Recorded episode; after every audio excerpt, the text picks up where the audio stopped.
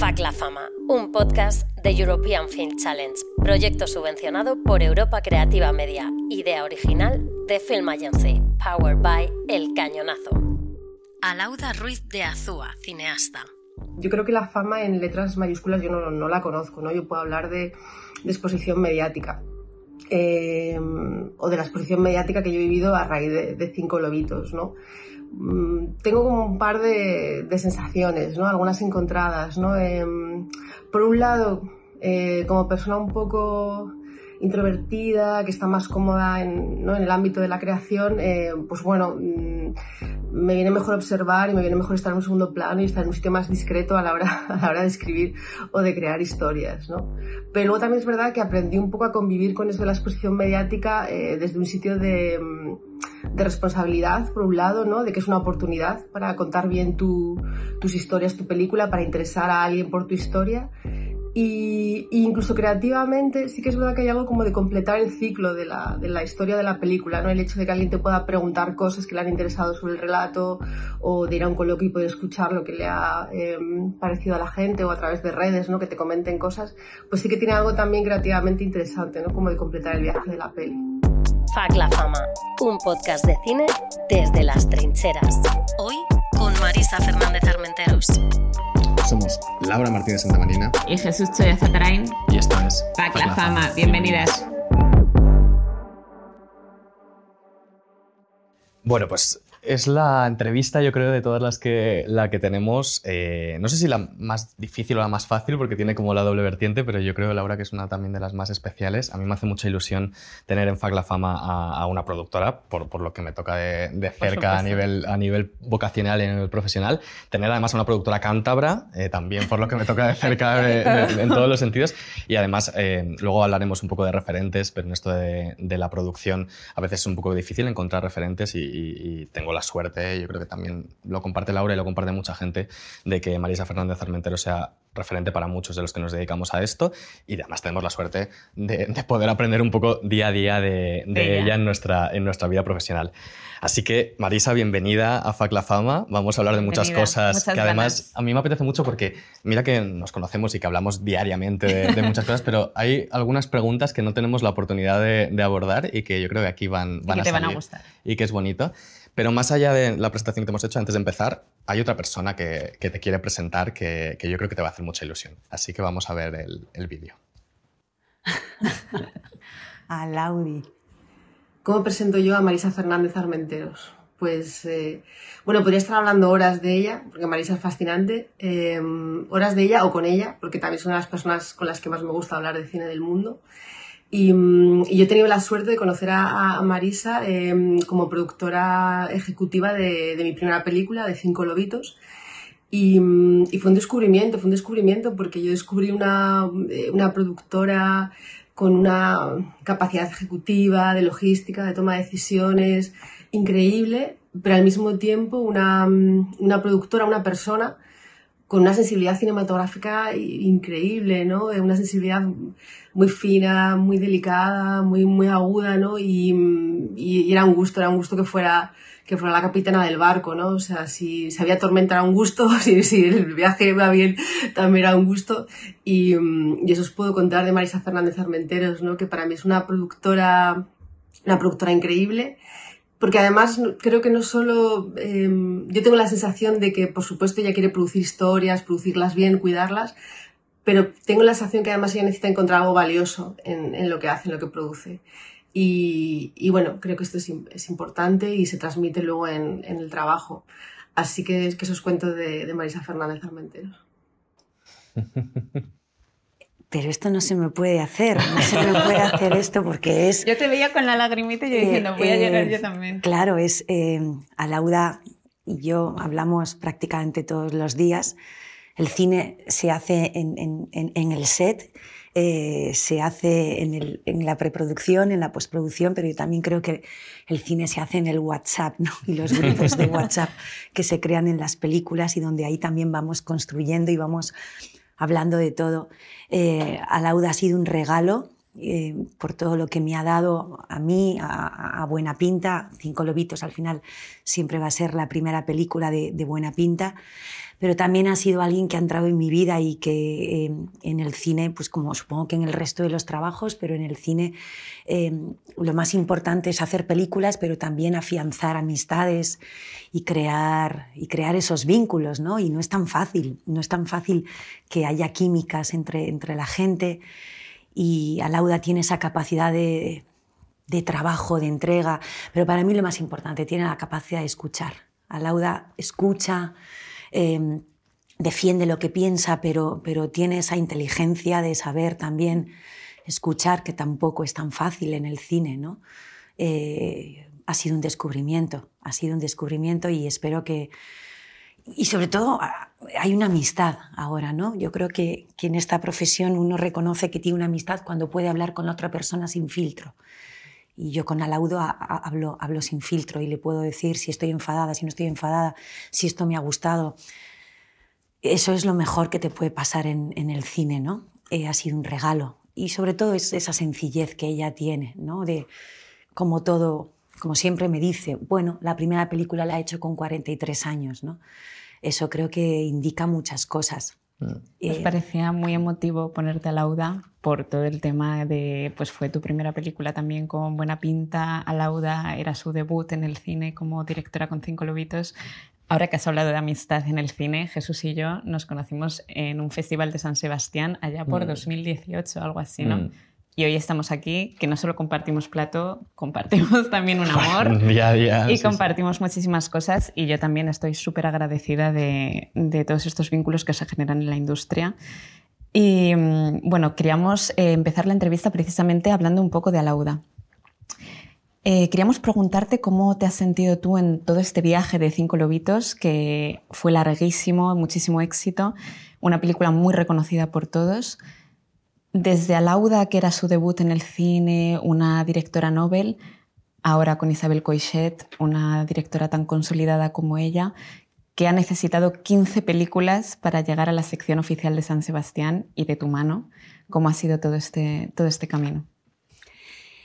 Eh, Cinco Lobitos ha sido el regalo, ¿no? Son esas películas que uno no espera que vayan a llegar donde han llegado y que efectivamente para mí el, éxito de Cinco Lobitos está en el equipo que, se ha hecho en torno a Cinco Lobitos, ¿no? esa directora y esos tres colegas productores con los que hemos trabajado y que hemos trabajado todos por y para la película. No, no recuerdo una discusión y cuando ha habido discusiones han sido todas para defender la película. ¿no? no ha habido ninguna, ningún problema de egos, de quién iba a figurar o quién no iba a figurar, quién iba a estar, quién no iba a estar. Eso es lo más importante, porque eso significa que uno no emplea el tiempo en aquellas cosas que no se ven en la pantalla. Eh, y, en el rodaje, películas que cuestan muy poco dinero, supone que hay que acertar y hay que dar, eh, dar con un buen equipo. Dar con un buen equipo y hay decisiones difíciles y estás trabajando con una directora novel, ¿no? Que venía con toda la experiencia, había hecho muchísima publicidad, muchísimos cortos, pero esto no deja de ser la primera película, ¿no? Con un grupo de actores, ¿no? Eh, y hay momentos difíciles, en todas las películas hay momentos difíciles. Yo lo que creo es que te tienes que rodear de, para mí, de los, de los socios que, que en los que creas, de los que te fíes y que sepas que de verdad su tiempo va a estar empleado en por y para la película, no en sus protagonismos individuales. ¿no? En los egos propios. Y en los egos. El, sector del cine, como supongo que todas las industrias creativas, eh, los egos mueven esto, ¿no? tanto para bien como para mal. Las industrias creativas en general, mucha gente siempre proyecta sus, sus cosas. Y, y lo que decías antes, ¿no? También que yo creo que pasamos tanto tiempo juntos que se generan un poco como relaciones endogámicas que no podemos como eh, separar, ¿no? Al final se acaban mezclando un poco todo y son bombas de relojería un poco. Claro, porque además no estamos hablando de cómo se fabrica el tornillo, ¿no? Estamos hablando de, qué le pasa a este personaje, de si esa trama no funciona. Em, creo, y siempre lo digo, en el cine estamos todo el tiempo proyectando en el futuro. ¿No? Eh, vosotros y, conmigo habláis todos los días. ¿Qué creéis que va a pasar en el mes de noviembre? Entonces, en este proyecto del año 2026, claro, vivir en el futuro te convierte en un Quijote que ojo, hay días que estás más equilibrado, pero hay otros días en donde los equilibrios te juegan malas pasadas, ¿no? Y, eso te, convierte en, algo, en alguien mucho más frágil. Por eso creo que es importante cuando yo tengo colegas y muy amigos que no son del cine, y me dicen, pero bueno, estáis siempre hablando de películas. Y digo, bueno, eso puede ser un problema a veces. ¿eh? Y eso es un problema. Y a veces ni siquiera hablamos de películas, sino de esto ha costado tanto, este problema. No hablamos de las historias de las películas, ¿no? Cosa que a veces creo que es... De la parte más técnica que se Hablamos de la, parte técnica, de la parte económica, de, de quién va a estrenar, quién no va a estrenar, ¿no? Todo lo competitivo que hay, con quién voy a encontrarme, con quién no. Pero al mismo tiempo es lo que dice Jesús, eh, son, son, profesiones que realmente, eh, bienvenido a la paciencia del cine, ¿no? O sea, si no tienes paciencia, olvídate de esta profesión. Y, vivimos en el futuro. O sea, el guionista está pensando en que tiene que escribir y que tiene que salir el buen guion. El director está pensando en que tiene que salir una buena película y en cuándo va a salir su próxima película. Eh, quienes producimos, en quién nos la van a comprar, con quién vamos a trabajar, cómo saldrá ese guion, ¿no? Y yo insisto, esa parte quijotesca es fascinante, porque esta es la magia del cine, ¿no? Es el futuro, pero también quita mucha energía, ¿no? Porque eh, eh, el otro día con Laia Costa habló mucho, ¿no? Y, ella me decía, pero ¿por qué dices esta película ha salido bien? Porque uno nunca sabe cómo van a salir las películas. Aunque haya un excelente guion, aunque estés rodeada de los mejores actores, actrices y tengas al mejor equipo, uy, en una película pueden pasar muchas cosas, ¿no? Y esos equilibrios son realmente muy difíciles, o al menos para mí son, son muy difíciles. Te iba a hacer otra pregunta, pero a, colación de esto, ¿qué significa para ti que una película ha salido bien? ¿Cuáles son los, ahora mismo en, el panorama actual, los, los baremos para que mm. tú puedas decir, esta película ha salido bien? Porque hay muchos factores, ¿Con ¿no? feedback o sin feedback? Eh, no, te puede, claro, ¿no? Es, es por la pregunta. Puede salir bien a nivel creativo y que luego de repente por múltiples circunstancias no tenga la acogida ¿no? que, que merecería. Claro, es una pregunta bien difícil y, reflexiono mucho sobre qué significa que las cosas salgan bien en el cine. Hombre, lo ideal es que eh, responda bien la crítica, que puedas pasar por un festival, porque los festivales arropan y son la primera ventana de visibilidad, y sobre todo que el público la respalde, ¿no? Ese es el ideal. Em, para mí creo que, que lo bonito es que salga la película que realmente una pueda defender como productora, ¿no? Em, eso es lo más importante, que digas, bueno, yo, yo estoy orgullosa de esta historia que se ha conseguido contar y cómo se ha contado, ¿no? Eh, pero las prioridades de los productores en cada proyecto pueden ser distintas, ¿no? Para mí ahora lo más importante es que, es que sienta que ese director y esa directora sí que sí que digan puedo defender esta película porque esta es la película que yo quería hacer, ¿no? Pero lógicamente la mejor balanza es que lleguen ingresos económicos porque el público ha respondido y que llegue eh, lo positivo de que al público le ha gustado la película y sobre todo que a la prensa le haya gustado, tengas buenas críticas, ¿no? Porque el cine es muy injusto, ¿no? Eh, el cine recuerda al director o a la directora por su última película. Da igual lo que hayas hecho hace 15 años, ¿no? Entonces eso también provoca esa continua tensión, ¿no? Eh, y a veces somos hasta muy injustos quienes producimos, ¿no? Porque voy a apostar por este director o por esta directora, ya, pero su última película no ha funcionado bien, ¿no? Y esto es muy cruel, porque las carreras en el cine son largas. Ojalá, como dice Alauda, ¿no? Ojalá, Marisa, que mi carrera pueda ser larga en el cine. Y para eso entran muchas cosas en juego, ¿no? La suerte, que las historias lleguen cuando tienen que llegar. Estamos en un momento en el que a veces siento que, que, la prensa, la crítica, todos, ¿no? Estamos más pendientes de los temas que tratan las películas que de cómo se cuentan las películas, ¿no? Y aquí trabajamos con ficción, ¿no? Y veo a veces que las críticas eh, están obsesionadas por encontrar lecturas políticas de cada una de las películas y que efectivamente eso es muy bueno pero es un negocio complicado en el que de verdad solo se te recuerda por lo último que has hecho. Claro, eso no es justo. Eh, el tema está en que los tiempos que se ven en el cine no son los tiempos reales, ¿no? Porque parece que sale una peli estrenada cinco lobitos. El estreno no significa que esa peli no se haya estado, no haya estado en el horno durante años y años, desde que la primera idea, el guion y demás, ¿no? Entonces es un proceso muy largo en el que hay gente, mucha gente implicada, y al final el resultado llega al final, pero nadie ve todo ese trabajo y todo ese proceso. Parece que es la película, pero...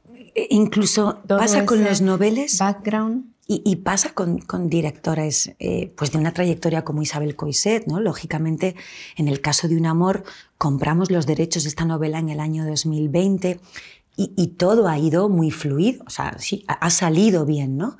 Pero también ha habido noes por el camino. Em, y dices, bueno, si, si, una directora con 15 películas, con la trayectoria de Isabel Coiset, que ha estado en Cannes, que ha estado en Venecia, que ha estado en Berlín, que ha estado en Sundance, que ha estado en Toronto, es que Isabel ha estado en todos los festivales, ¿no? También recibe Noes. Y lo más importante, es una película que hemos tenido que hacer con un presupuesto eh, muy ajustado, ¿no? A cambio, ¿qué tienes? La libertad. O sea, yo creo que también es cierto que uno cuando elige eh, cómo quiere hacer las películas y desde dónde las quiere hacer, eh, con, alguien como Isabel lo que tienes que garantizar es que Isabel tenga su absoluta libertad creativa, ¿no? que para eso estás apostando por ella. Pero yo también lo hago con los noveles, o sea, que, que Alauda tenga la libertad. Claro, el dinero es un condicionante para saber cómo van a querer hacer unas cosas u otras. ¿no? En ese sentido, nos gustaría que lo relacionaras con la producción independiente. ¿Qué supone ser una productora independiente al menos en este país. Y también yo creo que es interesante viendo el salto que has dado tú, ¿no? Después de trabajar como productora ejecutiva en producciones muy grandes, eh, ahora, en este momento de tu carrera, decidir ¿no? abrir una, una productora independiente es, suena un poco como a salto al vacío. No claro, sé si, el inicio de Buena Pinta, después ¿Qué hay después, no? Después, Es un salto al vacío, eh, lógicamente. Sí que es cierto que qué significa ser productora independiente para mí en este país es eh, que tienes que afrontar el buscar esas fuentes de financiación con un puzzle de fuentes de financiación, ¿no? Eh, que tienes el riesgo de que eh, eh, dependes de ti, pero dependes de muchísimos terceros que te acompañen en esa financiación. Que, que vives el proyecto por proyecto, pero eso no es un modelo que se sostenga. Es decir, que un productor independiente o productora independiente tiene que tener en su, en su mesa varios proyectos a la vez, porque lo, lo, normal no es que salgan todos los proyectos a la primera, ¿de acuerdo? Yo ahí soy muy consciente que lo normal es que un amor que los proyectos no me salgan a la velocidad a la que me ha salido un amor o, incluso una lauda, que efectivamente el desarrollo costó mucho, pero las fuentes de financiación llegaron todas a la primera. No es lo normal, no nos podemos acostumbrar a eso. ¿no? Y sobre todo que vives, para mí, con eh, el riesgo, la adrenalina, el miedo de qué va a pasar en el año 2025, qué va a pasar en el año 2026 yo hasta el momento en Buena Pinta sí que quiero cuidar el sello editorial, ¿no? O sea, quiero que, y esto lo hablaba con Isabel Coiset, ¿no? O sea, los directores dejan su nombre en las películas, pero yo sí que creo que los productores también dejamos nuestro nombre, ¿no? El tipo de contenido eh, que queremos hacer.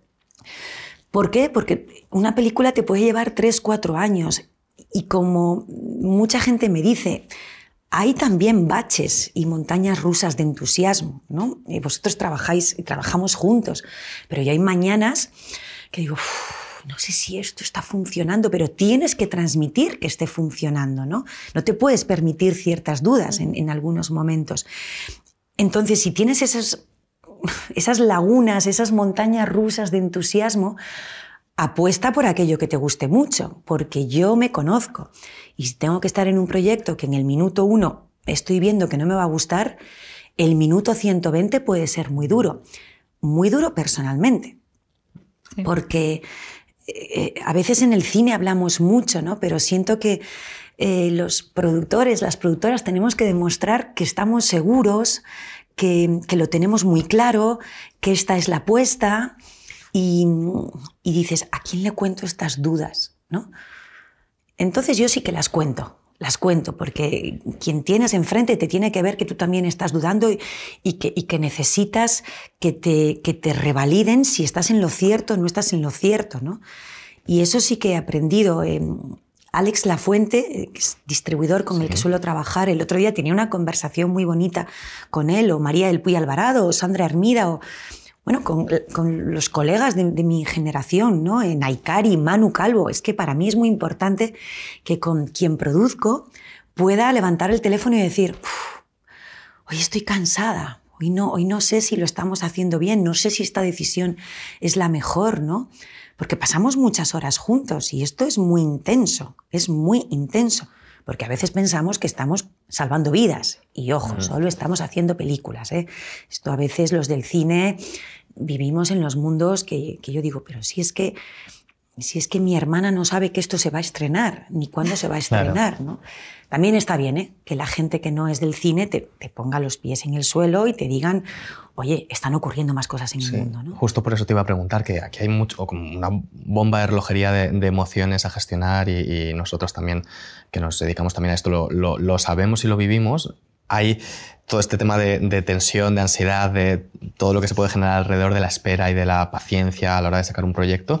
También hay un tema que me parece interesante en lo que estabas hablando de la línea editorial, que es eh, la, frustración cuando a ti te dan un no y la frustración que puede suponer tener que dar un no a unas personas que se acerquen con un proyecto a ti, ¿no? ¿Cómo es esa gestión de, ir eligiendo bien los proyectos y sobre todo no, no solo de cómo elegir los proyectos a nivel artístico o a nivel de equipo, etcétera, sino también eh, eso, cómo gestionas el tener que decir que no a la gente que se te acerca eh, para proponerte un proyecto, aunque igual el proyecto sea muy interesante, pero no cabe ahora mismo en, tu línea, ¿no? Curiosamente, Sebastián Lelio es un director chileno, ganó el Oscar con una mujer fantástica. Hablamos mucho eh, y cuando me envía WhatsApps eh, siempre me vienen muy bien porque me los dice como en el momento justo. Y ayer me decía, es que Marisa, lo más difícil de esta profesión es que sientes que estás todo el día intentando que alguien te invite a un té o a ver a qué salón de té te apuntas. ¿no? Hablábamos de los festivales, ¿no? de las largas esperas de si los festivales te cogen o no te cogen en una película. Eh, con una película, en un momento en el que el cine está muy polarizado, en el que a veces siento que, digo, ¿para quién estamos produciendo? ¿Estamos produciendo para llegar a un festival? Eh, ¿Dónde tenemos al público? ¿En qué momento nos hemos olvidado del público? Esto cuando te dicen a ti que no. Pero cuando tú tienes que decir que no, yo, y, lo sabéis, eh, intento responder a todo el mundo, a la dirección corporativa, aunque sea para decirles un no, porque cuando uno está empezando, o, no estés empezando, la ausencia de respuesta es muy dura. Porque este es, un, este es un negocio en el que mucha gente ha entrado porque conocía a alguien. Pero los que sabemos y los que hemos entrado en esta profesión sin conocer a nadie, sabemos lo que cuestan las cosas. Las cosas cuestan mucho tiempo. Y, hay que dar esos noes, o sea, aunque te tengan que decir ese no. Yo digo no es sabiendo que, era que es un buen proyecto, pero que no voy a poder dedicarle el tiempo que, que le tengo que dedicar y no quiero trabajar con alguien que sienta que no le dedico ese tiempo. Porque, porque sé el trabajo que hacen los guionistas, porque sé el trabajo que hacen las alaudas, los noveles y lo que supone para ellos que alguien les mime. O sea, y sea un corto o sea un largo. ¿no? A mí ayer me enviaba una persona un corto, que quiero hacer ese corto con esa persona, y, hoy me levantaba a las 7 de la mañana porque quería leerlo y tenía que darle esa respuesta. ¿no? Em, es muy difícil porque la mayoría de las veces son noes. Y entonces todos pensamos que lo decimos alegremente, no, no, hay que estar preparado para los noes. Nunca estamos preparados para los noes. Este y sobre todo cuando vienes de muchos síes, porque no crees que a ti te puedan dar un no. Bueno, pues si al resto de la humanidad le dan un no, a mí también me van a dar un no. Otra cosa es que estés apoyado cuando te dicen esos noes. Insisto, por eso para mí es muy importante, yo coproduzco todas las películas, porque son viajes muy largos, donde hay tensiones, donde hay crisis, donde, donde dudas, dudas muchas veces y no lo puedes expresar. Entonces, mejor que puedas decir, ok, me han dado este no. ¿Qué solución? ¿Qué alternativa le damos? O sea, ¿dónde está la solución?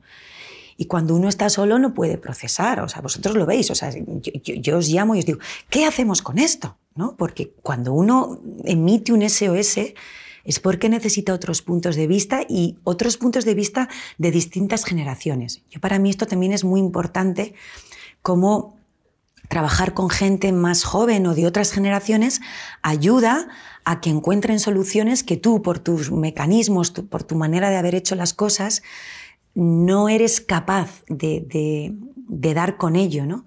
Esto sí que es importante para mí en este momento, muy importante. O sea, prefiero trabajar con gente que me oxigene y que me quite ciertas costumbres, que es difícil quitar esas costumbres, pero al menos les escuchas y dices, ah, caray, pues este a lo mejor tiene razón en esto, ¿no?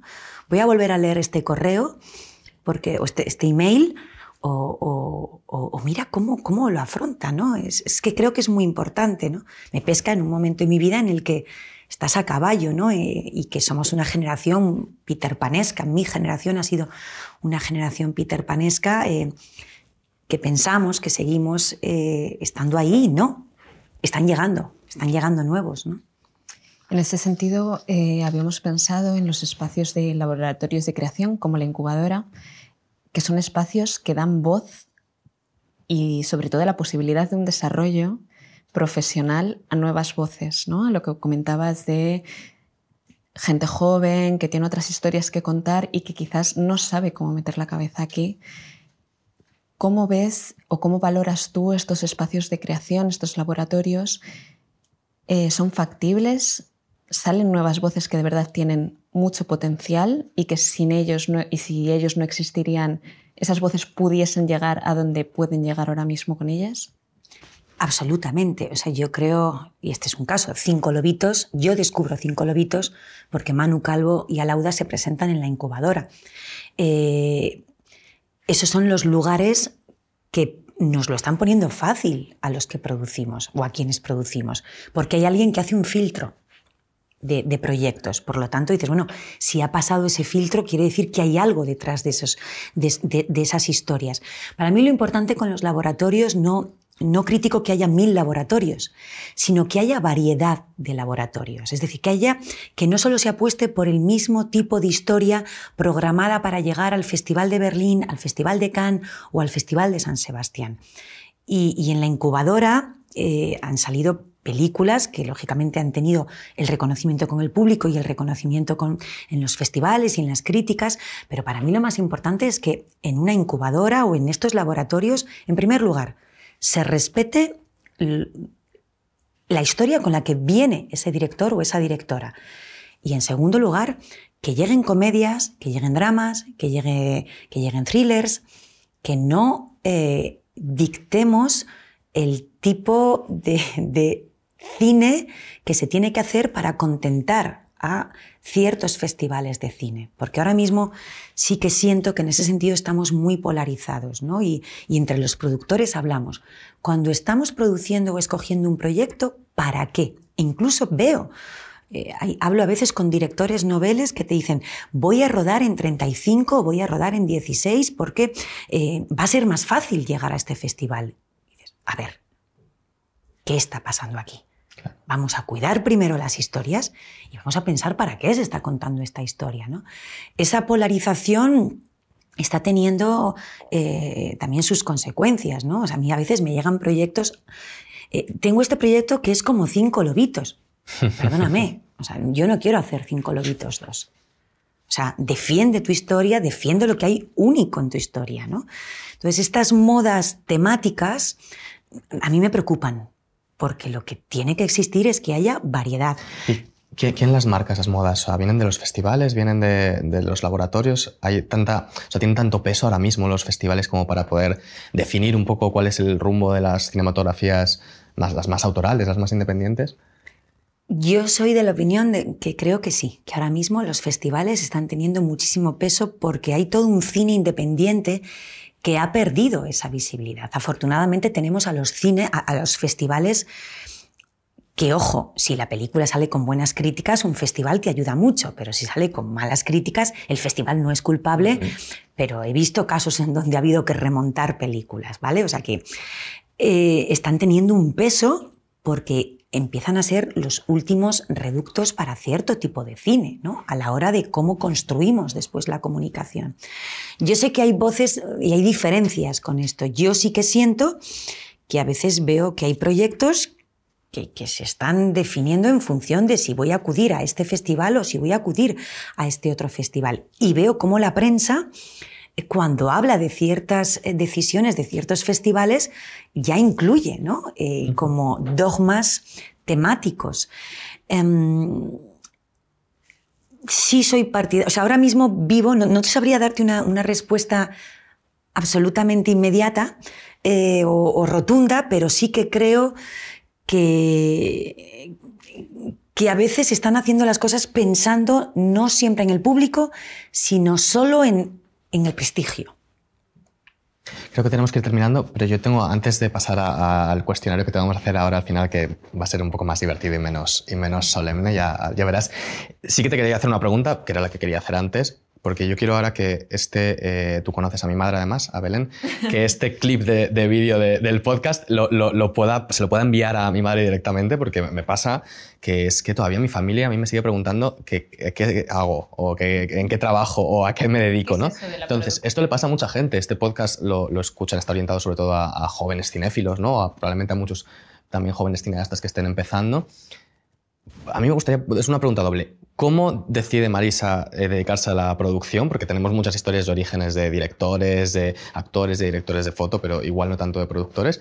Y luego, eh, si tu familia te sigue preguntando a qué te dedicas o entiende ya por fin qué significa ser productor y todas las variantes, ¿no? las diferencias entre productor ejecutivo, asociado, todo esto, este mundo que es tan complicado, incluso a veces para la gente que nos dedicamos ¿no? a esto mi familia sigue sin saber exactamente qué hago. Y mi padre define cuando dicen, pero tu hija qué se dedica a esto del cine. ¿Vale? Entonces le pones a esto del cine, claro, en una ciudad de provincia como Santander, ¿no? Entonces, eh, pero mis amigos tampoco saben muy bien, siempre se quedan con que eh, conseguís el dinero, ¿no? Es muy difícil y creo que sigue costando mucho hacer entender que los productores no solo nos dedicamos al dinero, la gran parte de mi día hay días que es dedicado a ser psicólogo de eh, los cuatro directores, eh, hay que mimarles, este se siente tal, o sea, eh, bueno, somos, yo creo que los productores realmente somos, em, pues sí, a veces somos psicoanalistas,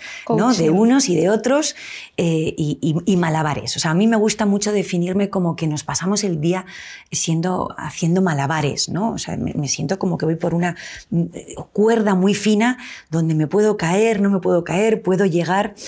Eh, sí que quiero defender que de verdad no solo nos dedicamos a encontrar el dinero, porque ese dinero va a ir a la película. Nos dedicamos a leer historias, a encontrar historias. ¿Quién puede dirigir esto? ¿Quién no puede dirigir? Eh, me viene esta directora que fíjate, no pensaba que me iba a venir con este proyecto, ¿no? Para mí lo más bonito es decidir eh, qué historia quiero que el público vea eso reconozco que te da un, te da un gran poder, pero no quiero utilizar la también. palabra poder en, con una connotación peyorativa, sino de eh, ¿por qué quiero contar esta historia? ¿no? Es decir, cuando compré eh, los derechos de, de, de, de, un amor, ahí había una clara intención de, por qué yo quería eh, eh, que eso lo pudiera ver el público, ¿no? Eh, o cuando Cinco Lobitos, o cuando aposté por el agente topo, ¿no? Y eso sí que me gustaría conservarlo, porque eso, eso es para mí la libertad. O sea, el decir, esta es la película por la que quiero apostar. ¿Me equivoque o no me equivoque? Pues claro que nos vamos a equivocar. Pero cuando lo vives, es, para mí creo que es la adrenalina del día a día. O sea, cuando estoy con crisis, es el, pero si yo he escogido esta película, sé consecuente. Cuando escogiste aquello ya sabías que aquí, aquí iba a haber un tema que podía ser más polémico o menos polémico, ¿no? Y después lo que tiene esta profesión, por eso al final, al final puedes con todo, es que, es que uno nunca sabe cómo van a salir las cosas. Uh -huh. Por mucho que tengas todos los elementos y el puzzle, ¿no? O sea, cinco lobitos, tú Jesús lo sabes. Uh -huh. Pensábamos que esa película solo la iban a ver mujeres. Bueno, ni pensábamos en los hombres y de repente te viene el público y te dice que la están viendo los hombres, ¿no? Y ninguno de los que ahí estábamos habíamos hecho nada para que esos hombres también fueran a verla a las salas de cine. Pues con cada película yo aprendo lecciones y ninguna se parece a la otra, ¿eh? O sea, aunque tú creas que esto va a ser como la otra, tanto en problemas como en procesos, Hay unas que los, el rodaje es más fácil, hay otra que, que, los procesos de postproducción y montaje son más difíciles. Es verdad que es muy difícil porque somos cacatúas que estamos en todo, o sea, tenemos que estar en todo. ¿no? O sea, yo siento que el productor no se puede despistar ni un minuto, porque a la primera de cambio, ¡pumba! No me he enterado. Aquí, ¿cómo no tuve la mirada, no? Eh, ahora estamos embarcados en el proyecto de Un amor de Isabel Coixet, eh, un guion basado en la novela de Sara Mesa. ¿Cómo ha sido eh, la relación de Isabel Coixet con los actores, que es todo un cast español? ¿Cómo es Isabel Coixet en, en el rodaje? Yo debo decir que lo más bonito que nos ha pasado en el rodaje de Un amor me lo dijeron gran parte del equipo técnico el último día, que me dijeron, oye, no queremos que esto se termine. Fueron cinco semanas y media de rodaje. Eh, Isabel Coiset, creo que por el hecho de operar la cámara y no estar sentada en un combo, tiene una cercanía impresionante con los actores. No, grita en el set, esto es muy importante. Em, y claro, ahora entendí claramente por qué los actores suelen adorar a Isabel, ¿no?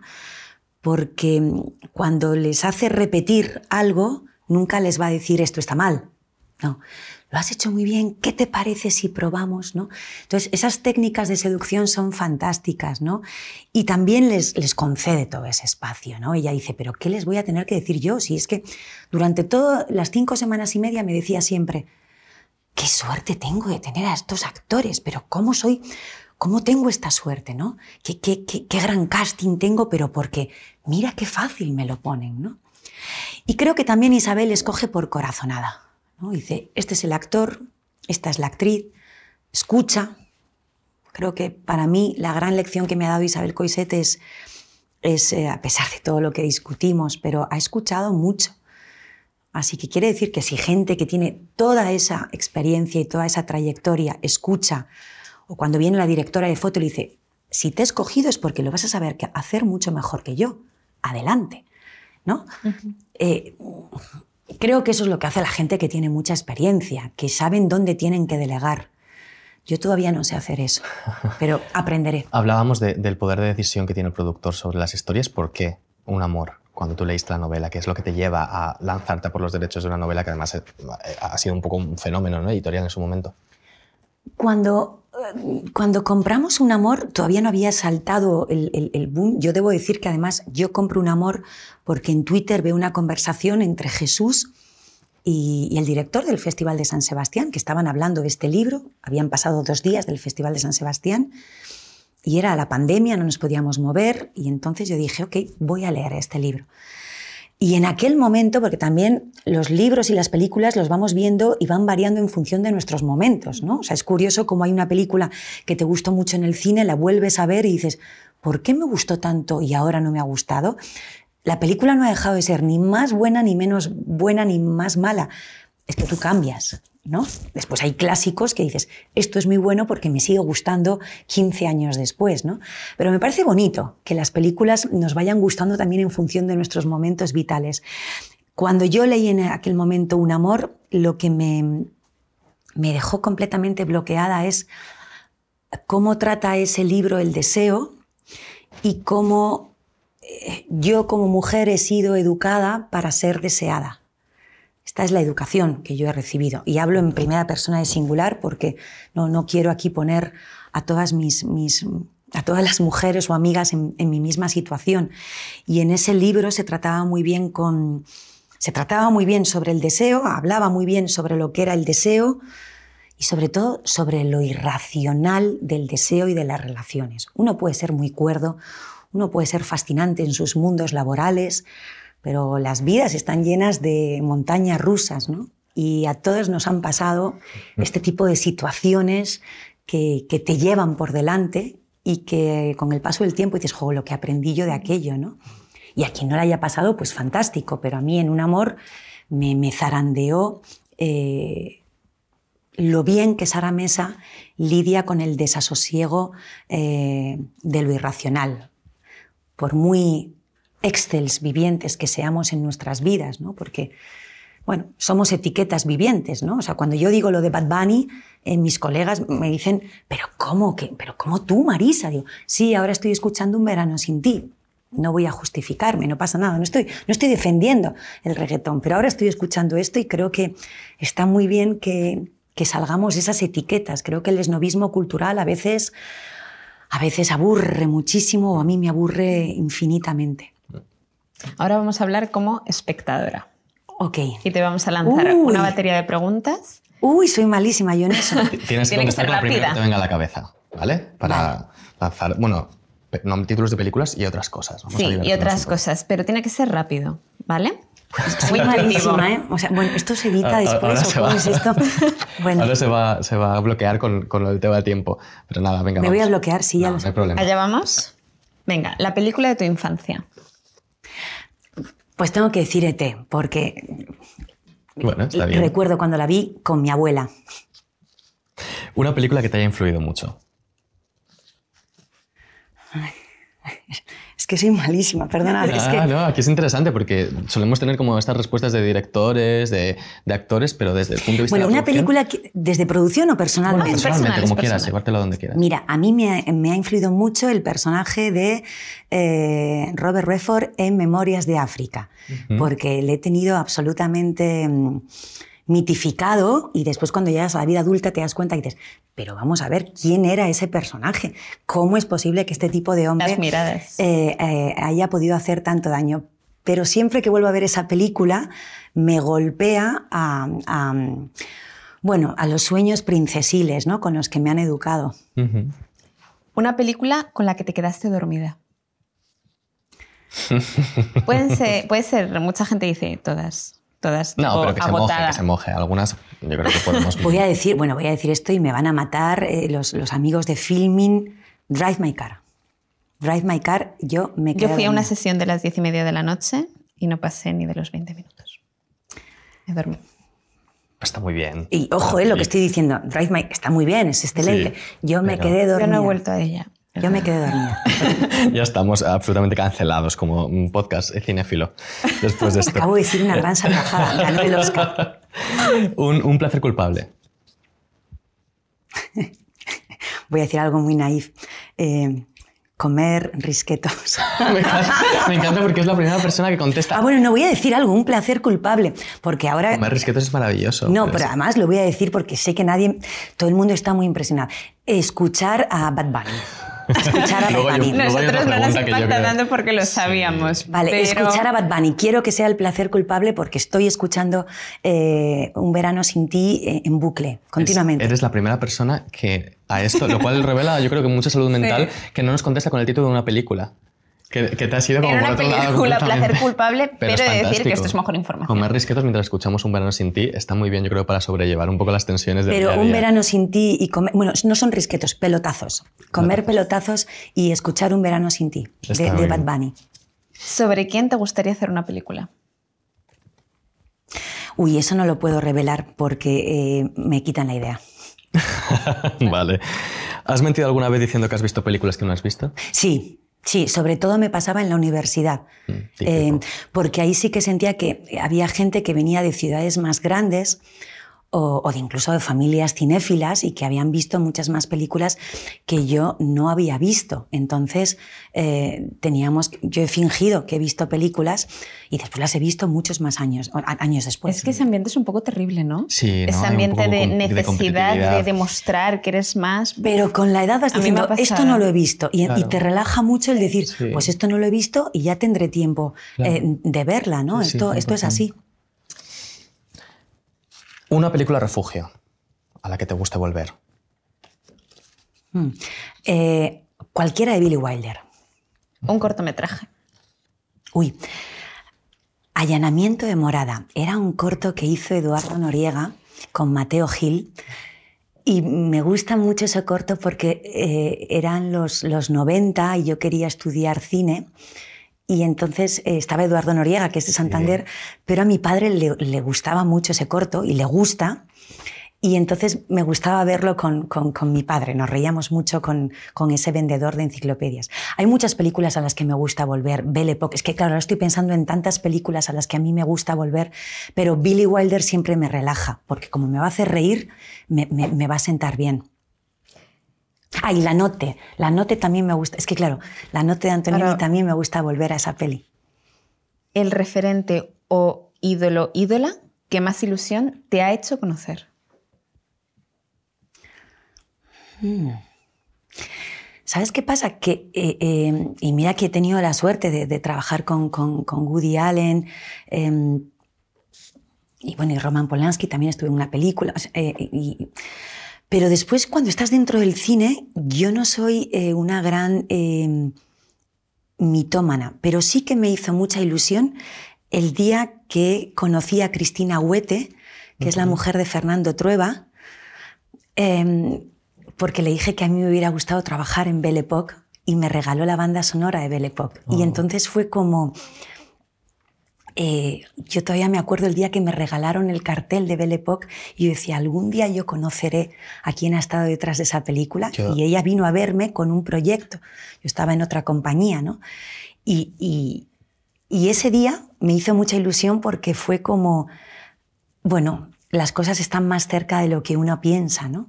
Yo tengo que contar a, a raíz de esto, eh, espero que Marisa no se moleste, pero que Marisa y yo nos conocemos por Twitter cuando yo tenía 12 o 13 años. Esto y, no lo y sí, y Marisa, eh, yo creo que a, que a los pocos años nos vimos una vez, o quedamos, no sé, no sé, me acuerdo muy bien el contexto, y me trajo una lámina firmada por Woody Allen de Conocerás al hombre de tus sueños. Y fíjate, años después, las vueltas que dan las La- cosas la también. vuelta, es claro. bonito esto de las conexiones también. ¿no? Y me habló de Jesús eh, Juan Carlos Tous de Filming. Me dijo, hay un niño en Santander que es un niño muy listo, Marisa. Y dije, ¿quién es ese niño? ¿no? Y entonces así fue. Yo os sigo llamando niños, pero no de una manera despectiva. O sea, ese niño, esa niña, ¿no? Pero- Vale, esta yo es la que pensaba que antes ibas a relacionar. ¿A qué eh, personalidad te gustaría conocer? Antes hemos preguntado a quién te ha hecho ilusión conocer y ahora a quién te gustaría conocer.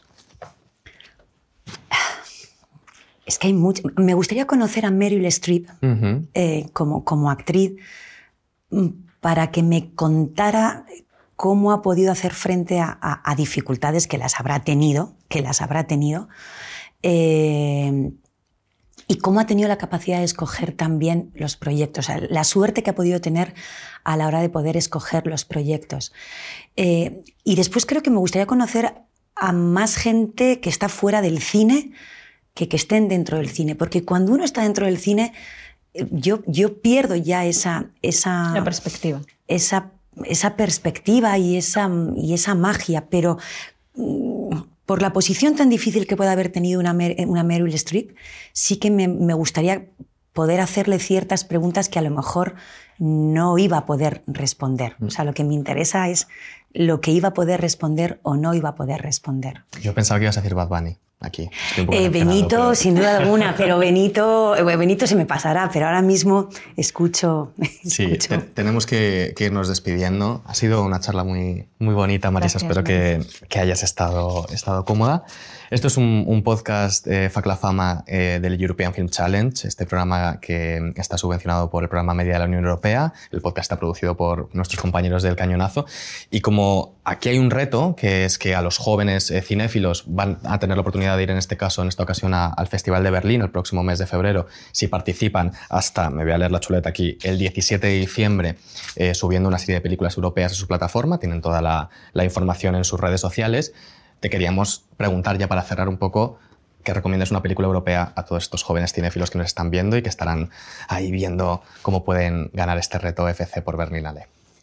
Eh, soy desastrosamente mala porque hay películas que me puedan haber fascinado, pero eh, este año ha habido grandes películas europeas y hay una película que intuyo que me va a gustar y como sé que el año que viene va a estar, que intuyo que me va... Bueno, si hay una película europea que todo el mundo tiene que ver, que es Fuerza Mayor, eh, para esos jóvenes cinéfilos y esos jóvenes que van a llegar a ser papás y que van a tener otras vidas adultas y que Rubén Otslund contó también. No es una película muy reciente, pero es una película que a mí sí me ha marcado en los últimos años, eh, porque creo que en esa película eh, Rubén Otslund estaba hablando de, de las clases medias altas, de las izquierdas, las derechas, y eso es algo que me gusta mucho y que creo que es un reto eh, para los que estamos haciendo cine, ¿no? O sea, abrirnos y hablar de todos, y hablar también de nosotros y de nuestras propias contradicciones. Lo que más me gusta de un, de un reto así o de un programa como la Unión Europea es que alguien se esté ocupando de las nuevas generaciones que ven cine porque creo que es mi gran carencia y creo que es la gran carencia de, de quienes me rodean. Eh, no siempre estamos pensando en historias que puedan eh, seducir a esa gente más joven, ¿no? Y no podemos a veces empezar por tienes que ver cine clásico. Evidentemente tienen que ver cine clásico, pero tengo que escuchar qué es lo que quieren también ver, ¿no? O qué les gustaría ver, ¿no? Eh, y esto sí que me parece que es importante. O sea, que un programa de estas características diga, esto es para los jóvenes cinéfilos, pero ¿por qué no? Para aquellos que hace mucho que han dejado de ver películas porque, porque les parecen largas, algo tenemos que hacer.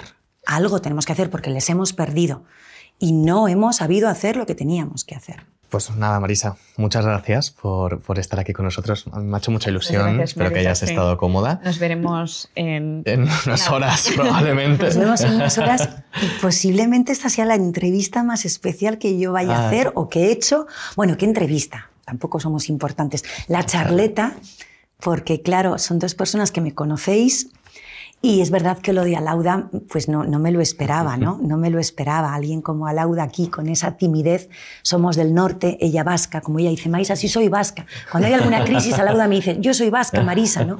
Y yo digo, bueno, yo soy cántabra. Bueno, era un detalle emocional que sabíamos que te iba a Muy bonito, muy bonito. Así que... Y a los que nos escuchan y nos están viendo, pues que estén atentos a todas las redes sociales del European Film Challenge, porque ahí se van a enterar de toda la información sobre los próximos episodios y sobre este reto FC por Berlín. Muchas gracias.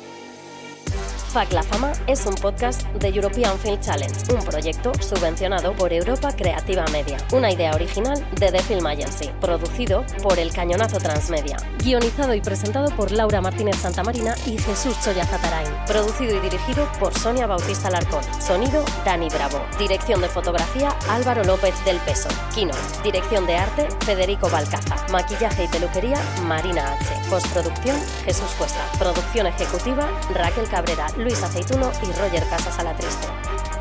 Grabado en los estudios de El Cañonazo, en el barrio de Tetuán, Madrid.